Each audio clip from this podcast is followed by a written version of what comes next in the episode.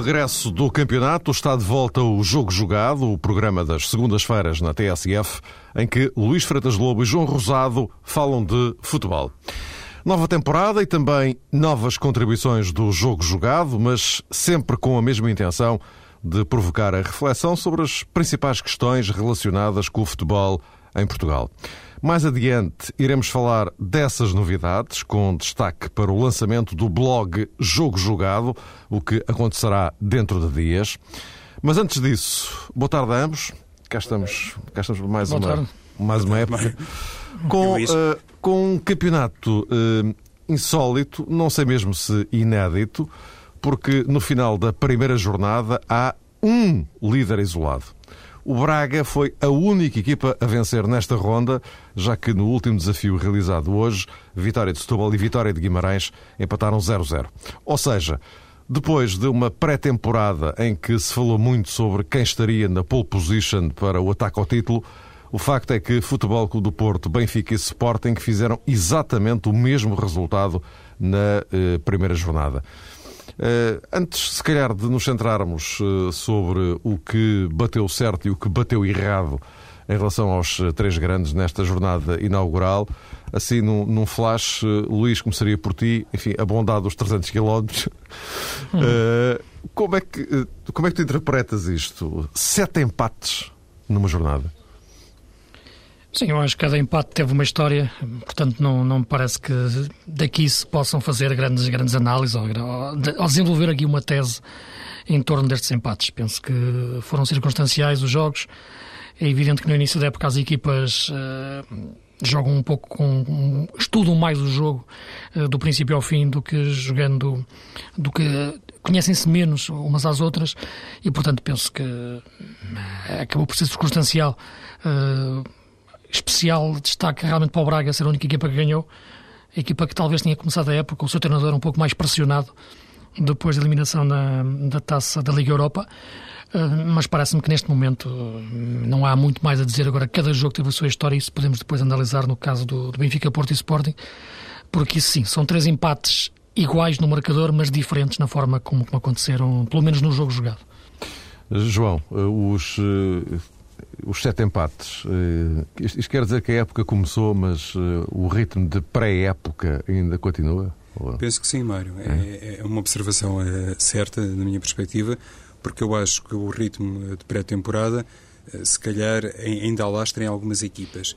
E pior do que isso, o clima de pré-temporada também contribui, se calhar, para um futebol em, em alguns jogos menos conseguido, menos dinâmico, menos capaz, porque alguns desafios começaram às 18 horas.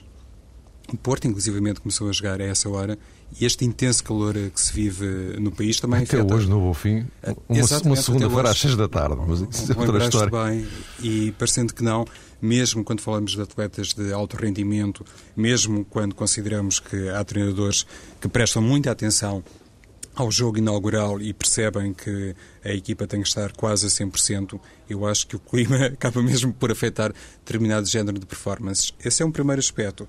Por outro lado, hum, tal como o Luís já começou por dizer, os treinadores hum, têm um conhecimento mais ou menos aprofundado sobre os adversários, mas este ano, eh, no, no- no panorama competitivo português, temos na Primeira Liga e na Segunda Liga eh, só treinadores portugueses.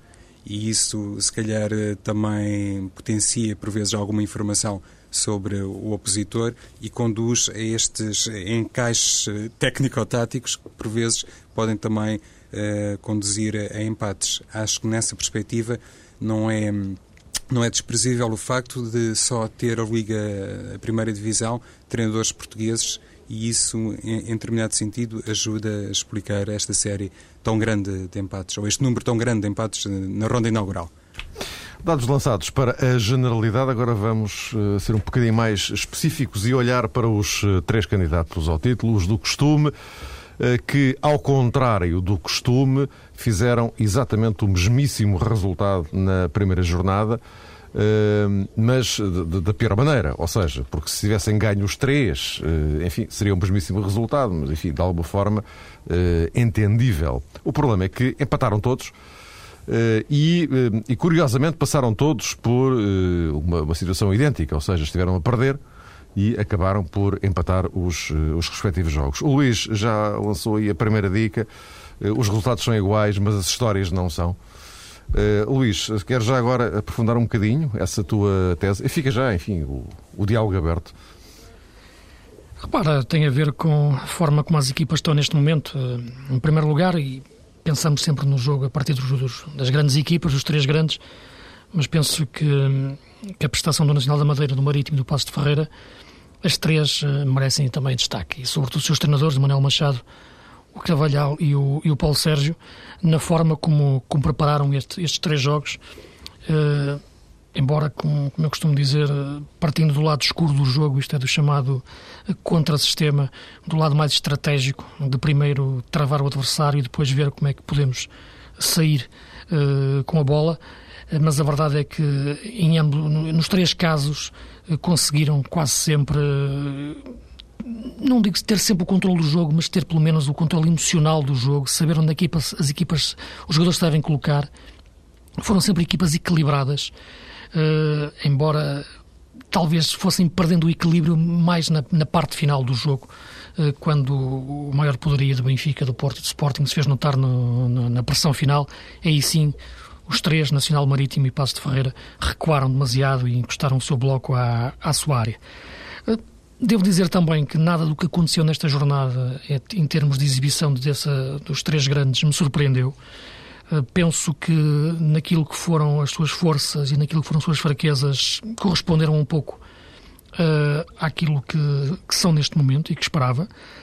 Uh, diria até que a equipa que, que inovou um pouco mais, até na forma como começou o jogo, foi, foi o Sporting. Uh, embora depois acabasse presa, ou a imagem que fica, diria, no final do jogo é, é a equipa presa aos seus velhos problemas, a verdade é que o sintoma dado no início do jogo com, com o Sporting a querer jogar num, num sistema diferente, pela forma como o Jaló jogava sobre um flanco, como o Postiga e o Lietzen trocavam de posição entre o flanco e o centro, uh, revelou que, que Paulo Bento anda a pensar. Uh, já chegou bem à conclusão de que tem que fazer mais qualquer coisa do ponto de vista tático do que só, só o losango. Uh, a equipa, no entanto, é natural. Revelou alguma estranheza no início em, em jogar nessa, dessa forma diferente e foi a melhor forma do foi o melhor momento do, do Nacional da Madeira. Depois, uma velha máxima, o melhor futebol esconde-se nos melhores jogadores. Quando entrou Matias Fernandes, eh, apareceu o melhor Sporting. Quando saiu o Ruben Micael, eh, desapareceu, saiu o melhor Nacional.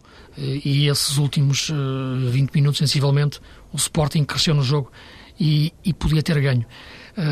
Vamos ver o que é que ficou desta exibição do Sporting, se pode existir ou não aqui alguma evolução para, para a equipa. Eu sei que os adeptos sportinguistas ficaram um pouco ainda mais frustrados depois desta exibição, mas eu parece-me que pode ter aparecido.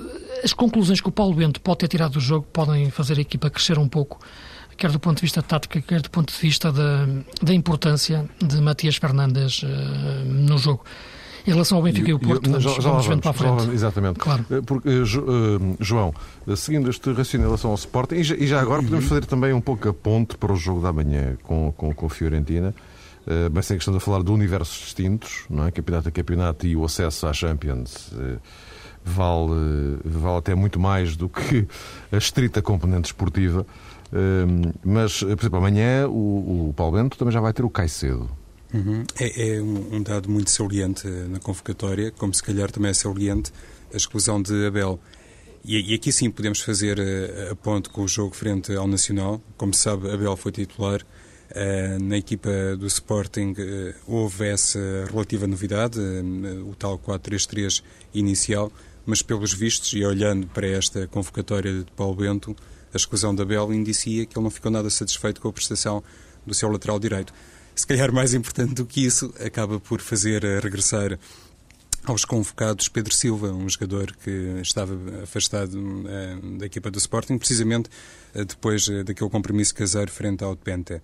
Creio que a partir daí não mais foi incluído por Paulo Bento na lista de convocados do Sporting. Eu, eu, estou a situar isto mais num plano defensivo, porque ainda hoje o, o, o treinador do Sporting fez questão de sublinhar que a equipa, em termos ofensivos, ainda anda, de facto, à procura de mais qualquer coisa. Ainda não está em condições de corresponder àquilo que os adeptos exigem nesta fase da temporada, nesta fase inicial da temporada. Mas disse Paulo Bento que, em matéria defensiva, ele já encontra ali pontos muito interessantes e acha que o Sporting continua com uma boa organização. Isto pode ser verdade, mas também penso que o jogo da Madeira provou outra coisa. É que o Sporting tem na lateral esquerda, continua a ter um problema. Vamos ver se amanhã Marca Neira será o titular como lateral esquerdo, mas uh, perante tudo aquilo que já exibiu e, sobretudo, considerando os comportamentos individuais dos jogadores do Sporting, sou da opinião que, nesta altura, Miguel Veloso é o jogador uh, mais credível para aquele lugar, porque precisa o Sporting ter ali um jogador eh, canhoto, que saiba também preencher e assumir os tempos de, de, ataque. Isso é particularmente importante, na minha perspectiva, quando se confronta com um adversário italiano. Não é que Marco Caneira não tenha experiência, ou lá se tem, é até provavelmente o, o aspecto mais forte de Marco Caneira eh, como jogador de futebol. Mas precisa o Sporting normal, um Sporting perto do seu perfil tradicional em Losango, e eu espero um Sporting assim, 4-4-2 Losango amanhã frente à Fiorentina, ter nas laterais jogadores mais uh, acutilantes. Pedro Silva pode ser, a esse nível, uma boa solução para o lado direito e Miguel Veloso pode ser também para o lado esquerdo. O problema depois é no meio campo quem poderá fazer o lugar de, de Miguel Veloso, seja como interior esquerdo, enfim, aí Vukcevic poderia ganhar alguns pontos, digamos assim, ou desempenhar essa função, mas no que toca à posição 6, parece-me também que Rockenbach não tem sido um jogador muito eficaz e a esse nível confronta Paulo Bento com um dilema muito importante. É, oscilar entre o devagar e o devagarinho. Ó oh, oh, Luís, já agora só para encerrarmos este capítulo Sporting também em relação ao jogo da manhã. Sim. Em relação ao jogo da manhã, é um jogo de características completamente diferentes. Uh, a Fiorentina é uma equipa com outra cultura tática de jogo, mas eh, surge numa altura, se houvesse uma altura ideal durante a época para defrontar uma equipa italiana, penso que será esta. A equipa da Fiorentina ainda não, não afinou bem os seus processos, o campeonato ainda não começou. Será um jogo em que eu penso que o Sporting eh, taticamente pode, pode pegar no jogo, isto é, parece-me que, que, encaixa bem na, na, nesta Fiorentina. Um, no sentido do Sporting ser uma equipa que, que também joga bem sem baliza, digamos assim. Isto é, uma equipa que consegue ter a bola no meio campo. Eh, pode-se apontar muitos defeitos ao losango do, do Paulo Bento a nível de cristalização nos últimos anos, mas um, um deles, um dos aspectos fortes é a, a capacidade de ter a bola e circulá-la. Depois pode não conseguir dar grande profundidade aos movimentos e depender muito do, do, dos movimentos dos dois avançados, mas o meio campo consegue ter a bola. E frente a uma equipa italiana, isso é, é, é, o mais importante. E por isso eu acho que o Sporting pode ter aqui uma, uma eliminatória equilibrada. Uh, e, e, conseguir depois do milagre que foi ultrapassar o Twente da, forma que foi e ter, ter aqui um jogo que, em que pode surpreender uh, do ponto de vista surpreendendo porque toda a gente tem, tem analisado este jogo como, como a Fiorentina claramente favorita uh, e eu penso que, que este Sporting tem algumas hipóteses mesmo com todos os defeitos de discutir a eliminatória João, vamos. São, diz isto. Não é um dado, se Exato. permitem, a, a, propósito do Sporting, quando se diz que muitas vezes é uma equipa um, muito semelhante à da temporada transata, não é bem assim.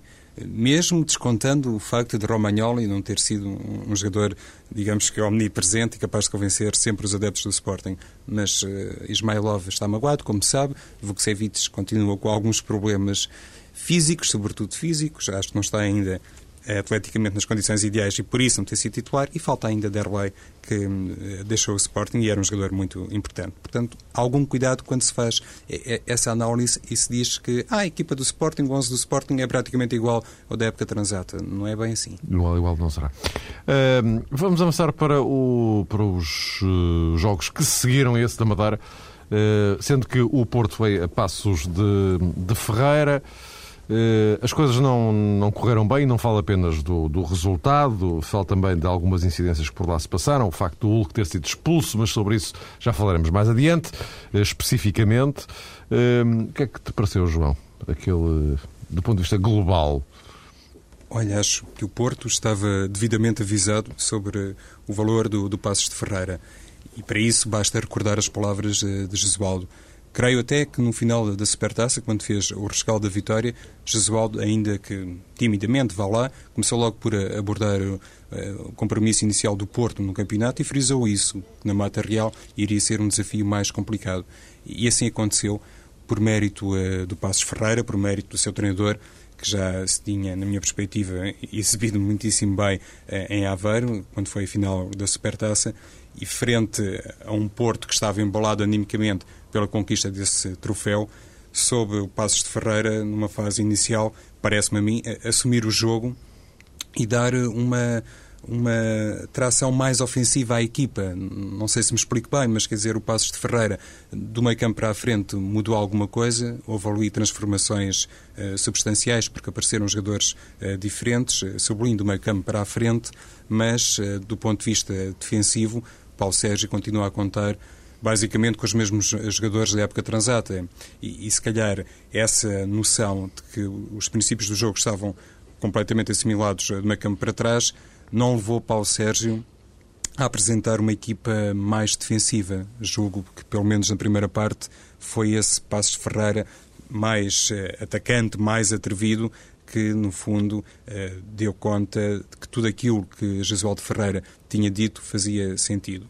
Depois, há aqui se calhar um problema mais uh, estrutural. Penso que o Futebol do Porto, um bocadinho à semelhança daquilo que se passa com o Benfica, ainda não resolveu bem aquela questão em torno do, do lateral esquerdo, porque Álvaro Pereira é um jogador que, que gosta muito de subir pelo, pelo seu flanco, como sabe, até a grosso modo podemos considerar que é um jogador que faz facilmente duas posições e ao intervalo do jogo Jesualdo retirou a Raul Meireles, que por norma é o jogador do meio campo que melhor ele faz quase tudo bem, mas também compensa alguma, eh, algum atrevimento ofensivo do lateral uh, esquerdo e pode, nesse aspecto, dar algum equilíbrio à equipa.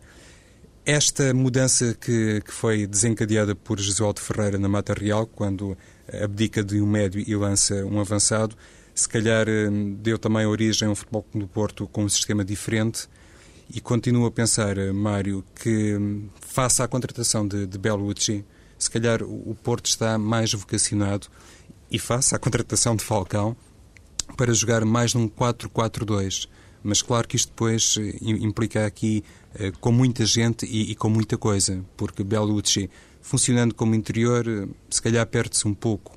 Não digo que deva jogar como número 10, e acho que o Porto iria demorar algum tempo até ter um jogador hábil nessa função, porque isto demora o seu tempo mas como segundo avançado, eventualmente seria mais confortável. Onde eu quero chegar é que uh, o Futebol do Porto, daqui a algumas semanas, uh, não iria surpreender-me se de repente pudesse equacionar um 11 com Rodrigues e sem Bellucci. Mas nesta fase uh, do campeonato, nesta fase da temporada, Jesual não pode ainda equacionar as coisas, pôr estes dois pratos na balança, porque Cristiano Rodrigues não está nas condições ideais. Que é que Sim, neste momento Repare, eu penso que a questão do, do Rodrigues é fundamental, hum. uh, porque, vamos lá ver, o Porto, tendo perdido o Lúcio e o, e o Lisandro, uh, perdeu referências na equipa. Ontem, para além dessas ausências, que serão, como é evidente, definitivas, uh, não tinham Rodrigues e a partir do intervalo deixou de ter Raul Meireles. Portanto, a equipa não tinha as referências de construção e de definição eh, que, fizeram, que a fizeram andar durante a época passada e até as duas anteriores. Portanto, sem isso, a equipa, durante os 90 minutos, eh, não conseguiu nunca eh, encontrar as suas âncoras, isto é, os seus pilares, onde a equipa se agarra quando, quando os jogos correm menos bem, ou pelo menos nos momentos mais difíceis em que é preciso agarrar o jogo. Eu diria que a questão do, do 4-4-2 ou do 4-3-3 no Porto acaba por não ser muito importante porque eu acho que o Porto da época passada, na maior parte do tempo, já eu não diria que jogasse em 4-4-2, mas jogava com quatro homens no meio campo. Isto é, a capacidade que o Rodrigues tinha de assumir a posição de quarto médio, abrindo o seu flanco à subida do lateral Sissoko, foi fundamental para a evolução tática do Porto. Eu penso que o Porto desta época deve ser um Porto na mesma linha, eh, com jogadores diferentes que podem levar o sistema eh, mais para a raiz pura do 4-4-2, porque existe um jogador que não existia época passada, que é o Bellucci. O Bellucci não encaixa no perfil do, do 8, como era o, o não é um jogador de transição, é mais um 10, é mais um jogador para jogar numa posição que o Porto não teve uh, com Josualdo a nível de 4-3-3, que é claramente o médio ofensivo. Porto tinha um, número 6 clássico, como foi Fernando, como, como foi Paulo Assunção, e tinha depois dois médios que se entendiam momentos de ir e de ficar, complementaridade feita por Rolo Meirelles e pelo, e pelo Lúcio. Agora, com um jogador como Bellucci, tem um jogador que fica mais lá na frente. Uh, e, portanto, é uma forma de jogar diferente para, para, para o mesmo sistema, sistema tático.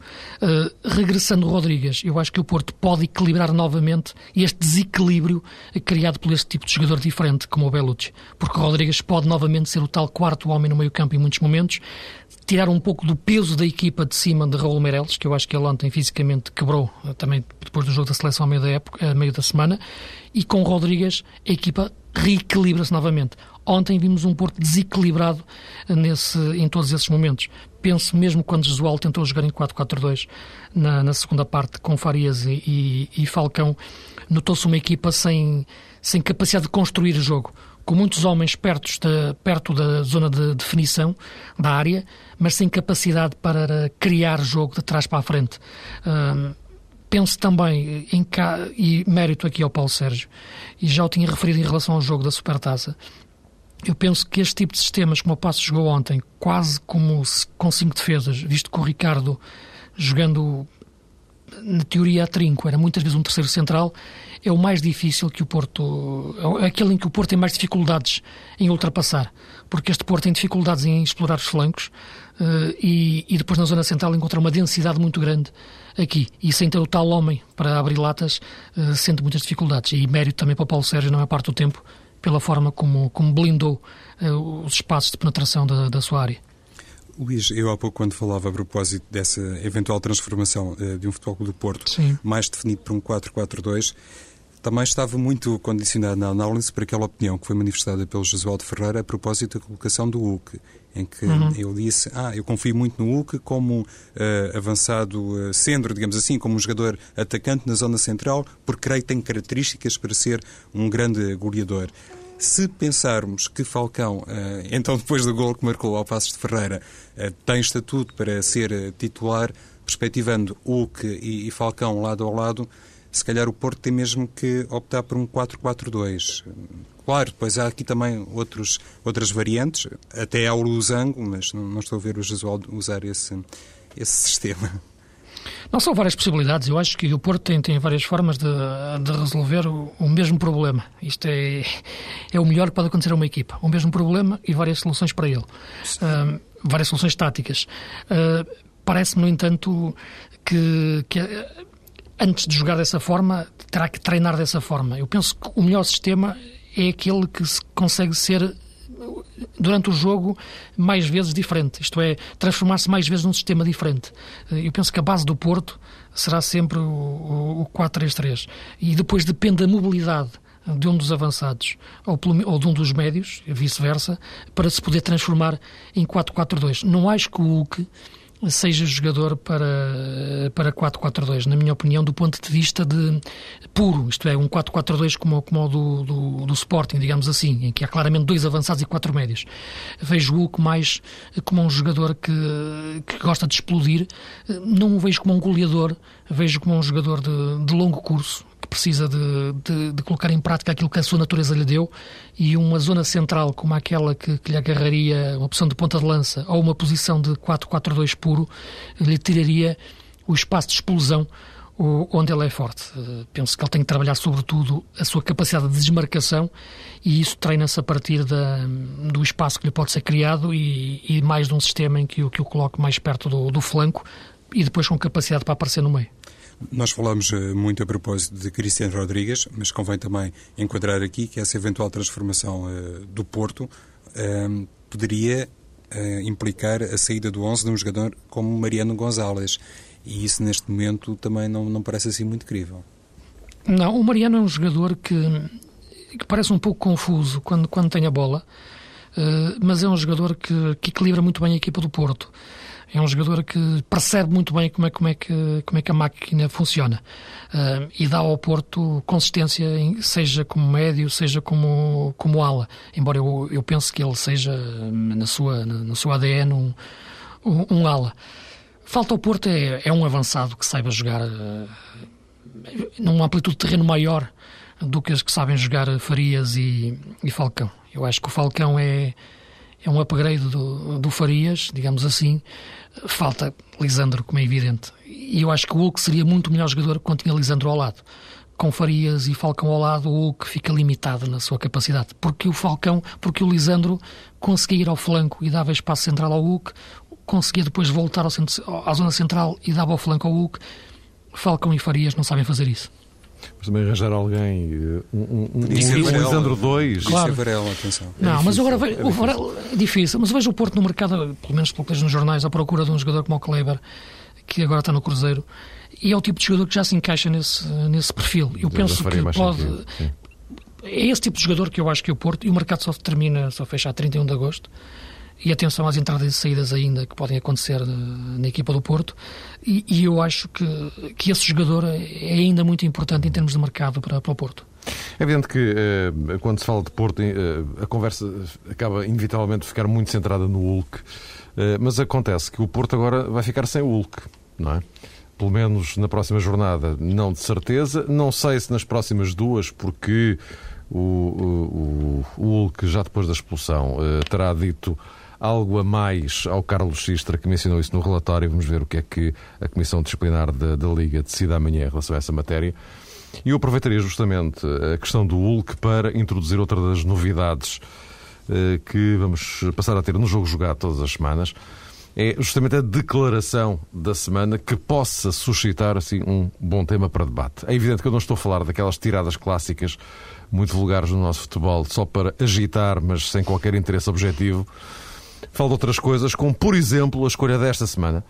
Josualdo Ferreira disse ontem, depois do jogo em Passos Ferreira, que era muito fácil expulsar Hulk no futebol português. Eu acho que, que é fácil expulsar o Hulk no futebol português. Acho que é. Quero dizer exatamente isso, que é fácil expulsar o Hulk no futebol português. É muito fácil. Eu, ano passado, fui sempre dizendo que o Hulk não tinha culpa de ser forte, de ser potente, de ser mais rápido que os adversários, de jogar com alguma ingenuidade nos lances, nos lances de, em, que ele, em que ele tem capacidade para, para ganhar. E, e, e o Hugo está a escrever uma, uma, uma história de, de, ser, de ser o, o mal da fita. Leva pancada, como toda a gente viu, há faltas que não são marcadas, e o Hulk acaba por ser, repito, como sendo mal da fita, passa a ser um jogador extremamente fácil de expulsar. Na falta que lhe dá origem à expulsão, ter um lance idêntico àquele que lhe fazem, que lhe fazem várias, várias vezes, que tocou, pareceu-me na bola também, onde eu estou também não posso analisar, mas o, o primeiro, o primeiro cartão amarelo. Portanto, o, Hulk, o Hulk é um jogador que tem estas características, como vocês conhecem, que nós fazemos um grande esforço no sentido de o educar a jogar nestas, nestas, nestas condições, que vamos continuar a fazer esse trabalho, porque temos que o fazer, mas esse é o nosso problema, não é seguramente o problema dos nossos adversários, não é seguramente o problema de muitos árbitros que resolvem com muita facilidade tudo aquilo que acontece dentro do campo em relação ao Hulk. Repito, é fácil expulsá-lo. A escolha desta semana é do João Rosado. Começaria por ti.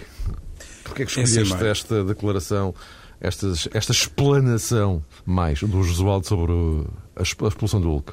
Uh, escolhi porque eu acho que Josualdo Ferreira tem razão de um lado e não tem a razão uh, do outro. E, e, vou tentar então analisar de forma sectorial esta, esta questão. Em primeiro lugar, faz lembrar eh, aquela exclamação de há muitos, há muitos, como quem diz, de Luís Filipe Vieira, quando dizia deixem jogar mantorras. Os clubes grandes, os clubes mais poderosos do futebol português, quase sempre reconhece-se isso. Tem a arbitragem a seu favor, de vez em quando uh, lançam estas campanhas de proteção aos seus melhores jogadores. E aqui encaixa o, lado um, positivo da afirmação de Jesualdo Ferreira, e reconheço eu que tem toda a validade e tem todo o direito em fazer um apelo para que, de facto, os jogadores mais desequilibrantes e, se calhar, também os mais tecnicistas possam ser devidamente protegidos, ou pelo menos os árbitros possam, se calhar é mais correto dizer assim, estar mais atentos às faltas, às infrações e aos comportamentos incorretos dos defesas eh, contrários. Mas, quando diz isto, que o Hulk não tem culpa de ser mais forte, mais eh, rápido, mais eh, potente que os outros, também me faz lembrar a Jesualdo Ferreira outra coisa que ele costuma dizer a propósito de Bruno Alves, que é, como se sabe, um dos grandes líderes, se não o grande líder da equipa do Futebol do Porto. E também já se vai afirmando na seleção nacional. Quando eh, Jesualdo Ferreira, também do ponto de vista mediático, faz essa proteção a Bruno Alves, eh, dizendo que ele muitas vezes, em muitas ações, não é um jogador eh, maldoso, não entra para magoar, simplesmente é mais forte, mais rápido, salta mais alto que todos os outros. Na minha perspectiva, se calhar eh, também eh, valia a pena perguntar a Jesualdo Ferreira se todos os avançados reagissem eh, às iniciativas ou às ações defensivas de Bruno Alves, como se calhar reage o que perante determinado tipo de comportamentos dos adversários, se calhar o treinador do Foco do Porto não teria a mesma opinião. E aqui é o lado mais negativo, na minha ótica, desta afirmação sobre o Hulk. Luís, o que é que te pareceu? Bem, esta, esta, esta, esta, esta frase, estas declarações do Josualdo davam para, para, para, tocar em vários aspectos do, do futebol português. Uh, não temos tempo para isso, veremos durante o ano de falar de muitas das coisas. Mas eu focaria aqui a três palavras que o Josualdo utilizou em relação a esta questão.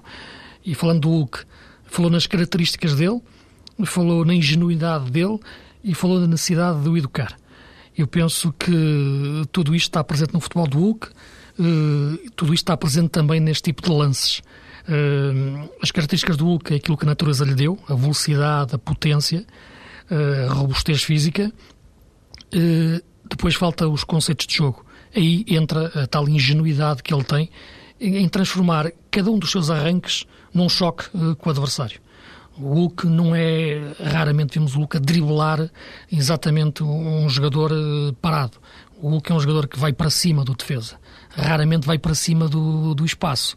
Uh, não digo que sejam faltas provocadas, mas aqueles choques acabam por ser naturais pela forma eh, como o Hulk joga. É por isso que eu referia que ele deve trabalhar mais o, o ponto de vista da, da desmarcação, os conceitos de jogo. E acho que aí é que entra o aspecto de educar, eh, como fala eh, Josualdo. Porque o educar do ponto de vista das reações ou da. Isso aí, hum, penso que aqui é impossível, porque o problema do Hulk é o problema de todos os criativos, ou o problema, ou o problema de todos os grandes jogadores no futebol eh, mundial, em que, que são mais castigados pelos defesas e muitas vezes uh, reagem. Eu penso que os jogos são para acabar sempre com 11 jogadores e expulsar um jogador, uh, mesmo só no limite, então, com dois amarelos, eh, não digo que o Quarto deve pensar mais no segundo amarelo do que no primeiro, mas é por isso que eu falo muitas vezes em, antes de entender as regras e entender o jogo e a forma como os jogadores emocionalmente estão no jogo. Eh, sem entender isso, o Hulk, pela forma emocional como reage, então é um jogador mais fácil de expulsar nestas situações. Mas tudo isto passa por ele educar-se na forma de jogar e se educar isso, educa depois a forma emocional uh, como está no jogo. Mas é uma questão que, que repito, daria para, para analisarmos de uma forma voltaremos, mais Voltaremos a este assunto e, e, e, assuntos similares, com toda a certeza, ao longo do campeonato. É uma daquelas inevitabilidades do futebol português. Claro. Portanto. Uh, João, estamos a entrar na ponta final do nosso jogo jogado de hoje uh, e vamos para o Benfica. Benfica que fez, e usa as palavras de Jorge Jesus, uma segunda parte a campeão. Pois, mas não ganhou. Não ganhou e, e, é difícil dar eh, toda a razão a Jorge Jesus eh, face a essa afirmação também. Eh, bem entendido, faz parte do estilo, faz parte do show de Jorge Jesus. Quem o conhece bem sabe que é assim e por isso é inteiramente respeitável esta conduta, porque eu acho, e não é a primeira vez que, que digo isto, que um treinador ou um jogador ou um funcionário qualquer ou um profissional de futebol deve ser sempre igual a si próprio, não deve procurar grandes transformações, deve ser espontâneo, deve ser autêntico. Por isto, esta hum, conduta de Jorge Jesus, que é muito exuberante no banco, eu ontem estava hum, no Estádio da Luz a comentar para a TSF o jogo e reparei que nos instantes finais, naquela fase de, maior drama, digamos assim, o comportamento de Jesus era indescritível. Eu quase que perdi o controle eh, de si próprio. Não sei se isto também faz muito bem à equipa do Benfica. É, esta forma de se posicionar, de, enfim, quase como se cada lance correspondesse à última jogada da final da Liga dos Campeões. Mas pronto, é o estilo de Jorge Jesus e, naturalmente, ninguém tem nada a ver com isso. Mas tudo isto para dizer que achei excessiva essa afirmação quando ele diz que o Benfica foi massacrante e jogou uh, a campeão. Se ainda não foi campeão, como é que ele pode dizer isso? É um bocadinho a imagem do Jesualdo. Se o Hulk nunca foi uh, expulso ou nunca tinha sido expulso no futebol português, como é que ele diz que é fácil expulsar o Hulk? Há, assim, digamos que alguma contradição, na minha perspectiva, neste género de considerações. Uh, quanto ao futebol propriamente dito, apresentado pelo Benfica, já agora pelo Marítimo, julgo que houve na fase inicial, uma noção de que a equipa estava um bocadinho condicionada, para não dizer limitada, eh, por causa da colocação de David Luiz eh, no lado esquerdo e da colocação de Ruben Amorim eh, no lado direito. Ruben Amorim, como lateral, se calhar nesta altura é a melhor opção na perspectiva de Jorge Jesus. Ele já disse muitas vezes que tem quatro ou cinco alternativas para a posição. Eventualmente terá, eh, digamos, um ou outro jogador mais capaz de fazer o lugar comparativamente a Ruben Amorim, mas ele tem muita confiança num jogador taticamente muito claro e evidente como é Ruben Amorim. Acho que essa questão não implica, digamos, que grande polémica. Estranho mais, eh, sinceramente, a colocação de David Luiz como lateral esquerdo.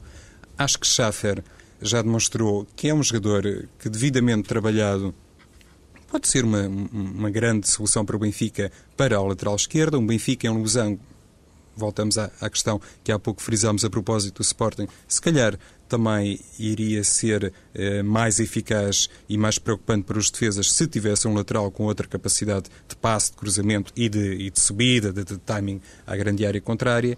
E acho que a esse nível o, o Benfica arrisca-se a copiar o pior que fez a época transata Kika Flores quando eh, tinha grande insistência em David Luiz como lateral esquerdo. Foi para mim o aspecto mais enigmático das opções estratégicas de Jorge Jesus. Luís, do olhar. Sim, eu penso que essa, essa questão dessa opção terá sido condicionada pelo facto de não ter o, o lateral direito de confiança, digamos assim. Ele teve algum receio, talvez, que o Ruben Amorim não, não encaixasse na posição da melhor forma e, por isso, com o David Luiz do lado esquerdo, teria a certeza de ter a defesa sempre completa, ou pelo menos a equipa equilibrada do ponto de vista defensivo, o que não aconteceria eh, com Schaffer, isto é, se tivesse dois laterais que lhe fugissem eh, do jogo, no, no equilíbrio defensivo, a equipa pudesse perder. Penso que talvez terá sido por aí que, que, que Jorge Jesus uh, pensou, sobretudo pensando ainda que à frente de Schaffer ficaria uh, Di Maria. Sobre o jogo, devo dizer que também as afirmações finais eu sempre que vejo um treinador queixar-se da falta de espaços, fico um pouco perplexo, porque o futebol é exatamente isso. É um jogo em que uma equipa tem que criar espaços. Eh, e, e pressupõe-se que a outra equipa não deixe criar esses espaços, feche espaços. Portanto, o futebol é isto. Portanto, o Benfica não conseguiu, eh, na maior parte do tempo, criar esses espaços na defesa do Marítimo, muito fechada, também porque faltava-lhe Roberto Souza e Marcinho, que são os dois médios que podiam tirar a equipa daquele sufoco. Sem isso, os avançados do, do Marítimo ficaram muito isolados na frente. E a verdade é que o Benfica, na maior parte do tempo, jogou uh, em meio campo.